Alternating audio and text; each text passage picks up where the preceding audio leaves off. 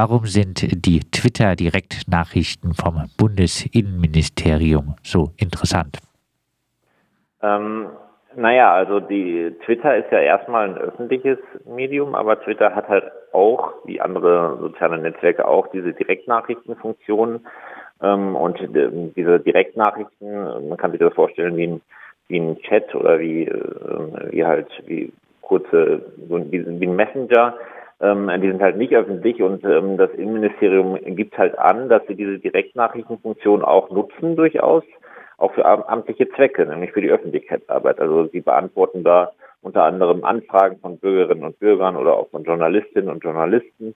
Ähm, und sie tauschen sich auch mit anderen Behörden aus. Also beispielsweise ist es so, dass das Bundesinnenministerium dann möglicherweise an ein anderes Ministerium schreibt, hier guck mal diesen Tweet an, willst du darauf nicht antworten oder ähnliches. Ähm, und ähm, das sind natürlich teilweise auch äh, politisch interessante Tweets oder Inhalte, die da besprochen werden. Und insofern natürlich auch, auch sehr interessant für, für die Bürgerinnen und Bürger, damit sie ähm, kontrollieren können, wie ja, Ministerien ähm, in der Öffentlichkeitsarbeit agieren wenn ich äh, als Pressevertreter, was jetzt äh, nicht allzu oft äh, vorkommt, eine etwas flapsig formulierte Direktnachricht ans Innenministerium schreibe, soll ich dann Angst haben müssen, dass diese Nachrichten von Dritten äh, erfragt äh, werden kann? Ähm, es gibt natürlich äh, weiterhin ähm, entgegenstehende Belange ähm, bei personenbezogenen Daten von Dritten oder so. Ähm, die können nur herausgegeben werden mit der Einwilligung der, des Dritten. Ähm, deswegen ähm, ist jetzt nicht zu befürchten, dass wirklich alle Nachrichten da ähm, offengelegt werden. Das Bundesinnenministerium hat sich aber auf den Standpunkt gestellt, dass gar keine Nachrichten ähm, offengelegt werden können. Also noch nicht mal die Nachrichten, die mit anderen Behörden, die auch aus, auskunftsverpflichtet sind, ähm, ausgetauscht werden, ähm, dass dann noch, noch nicht mal diese Nachrichten herausgegeben werden müssen ähm, und haben da so eine ähm, recht eigenwillige ähm, Ausnahme vom, vom Informationszugang nach dem Informationsfreiheitsgesetz konstruiert. Ähm, und darum geht es uns bei unserer Verfassungsbeschwerde. Welche eigenwillige Ausnahme? Naja, also grundsätzlich ist es erstmal so, das Informationsfreiheitsgesetz ähm, man hat, oder jeder Bürger oder jede Bürgerin hat einen Anspruch auf Zugang zu amtlichen Informationen. Und amtliche Informationen sind alle Informationen, die amtlichen Zwecken dienen. Ähm, und das ist durchaus recht weit. Also es kommt nicht darauf an, dass es in irgendeiner ähm, klassischen Akte abgespeichert ist, sondern nach der bisherigen Rechtsprechung zumindest ähm, war es so, dass auch zum Beispiel äh, die Kalendereinträge von, von einem amtlichen, von einem Amtsträger oder einer Amtsträgerin ähm, eingesehen werden können oder irgendwie ähm, digital gespeicherte Informationen. Und ähm, was jetzt das äh, Bundesverwaltungsgericht in, in seiner Entscheidung gemacht hat, ist, ähm, diesen Anwendungsbereich massiv einzuschränken. Sie haben nämlich gesagt, das sei ja hier nur informelle Abstimmungskommunikation und der amtliche Zweck habe sich quasi erledigt ähm, mit seiner Abwicklung. Das sei nichts anderes als ein, ein Telefonat ähm, oder eine, eine, eine mündliche Kommunikation und ähm, der amtliche Zweck sei dann sofort entfallen. Und das eröffnet natürlich ein, ein sehr ähm, weitgehendes Missbrauchspotenzial. Also es eröffnet die Möglichkeit, dass Behördenmitarbeiterinnen und Behördenmitarbeiter ähm, zukünftig auf solche informellen Abstimmungskanäle ausweichen, um dort brisante Informationen auszutauschen es äh, komme so das äh, Bundesverwaltungsgericht beim Auskunftsrecht gegenüber Bundesbehörden äh, auch auf die Aktenrelevanz von Informationen an. Ist das nicht verständlich? Würde es nicht etwas äh, viel, wenn jede publige Twitter-Direktnachricht zur Akte würde, nach der jemand mit Hilfe des Informationsfreiheitsrechts fragen kann? Naja, deswegen würden wir sagen, dass dieses das Kriterium der Aktenrelevanz schon kein informationsfreiheitsrechtliches Kriterium ist. Es ist natürlich wichtig, dass ähm, nicht alles äh, zur Akte ähm, hinzugenommen werden muss. Also das sind sozusagen funktionale Aspekte der, der Verwaltung, die da eine Rolle spielen, wie diese Aktenrelevanz. Ähm, aber für das Informationsfreiheitsrecht kann das ähm, nicht entscheidend sein. Also es erfüllt einen anderen Zweck. Es erfüllt den Zweck, dass sich Bürgerinnen und Bürger ähm, über das Verwaltungshandeln ähm, informieren können, dass es ähm, transparent ist, dass es eine demokratische Kontrolle der Verwaltung ähm, ermöglicht.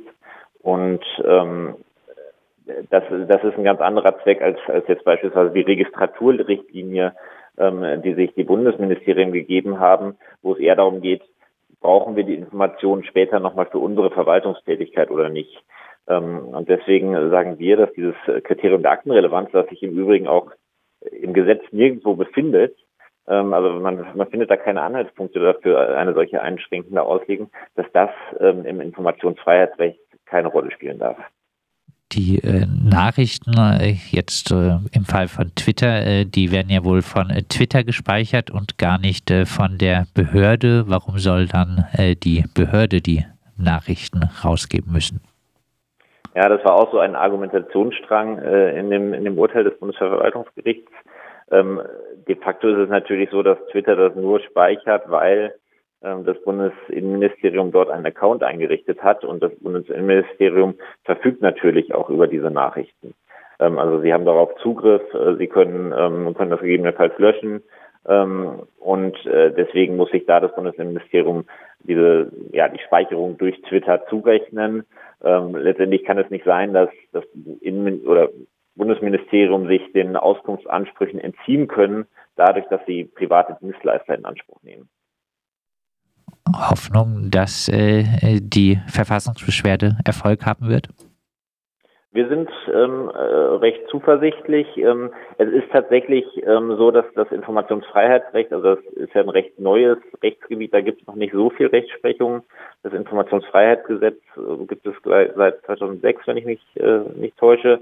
Und ähm, es gibt bereits eine Entscheidung vom Bundesverfassungsgericht, äh, das wir jetzt ja angerufen haben, dass diese Ansprüche grundsätzlich erstmal auch grundrechtlich geschützt sind, aber ähm, es ist noch nicht ganz klar, was jetzt daraus folgt für die für die Auslegung dieses Auskunftsanspruchs. Ähm, und ähm, wir sind halt auch zuversichtlich, weil das Bundesverwaltungsgericht in seinem Urteil ähm, noch einen anderen Fehler gemacht hat. Ähm, sie haben nämlich, also selbst wenn man dieses, dieses Kriterium der Aktenrelevanz ähm, akzeptiert, dann müsste man ja eigentlich prüfen bei den einzelnen Nachrichten, sind das denn möglicherweise Inhalte, die zu verakten sind und äh, haben die nicht möglicherweise eine Aktenrelevanz? Bei Kommunikation mit Journalistinnen und Journalisten zum Beispiel, das kann durchaus ähm, ja eine, auch eine, für die Verwaltung eine besondere Relevanz haben.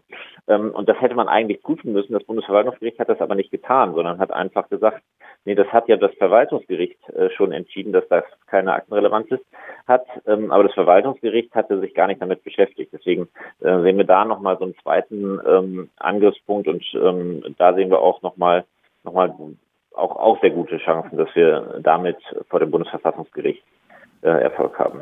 Und äh, letztlich würde es da jetzt nicht nur um Twitter-Direktnachrichten, sondern auch äh, um WhatsApp äh, oder sogar SMS äh, gehen.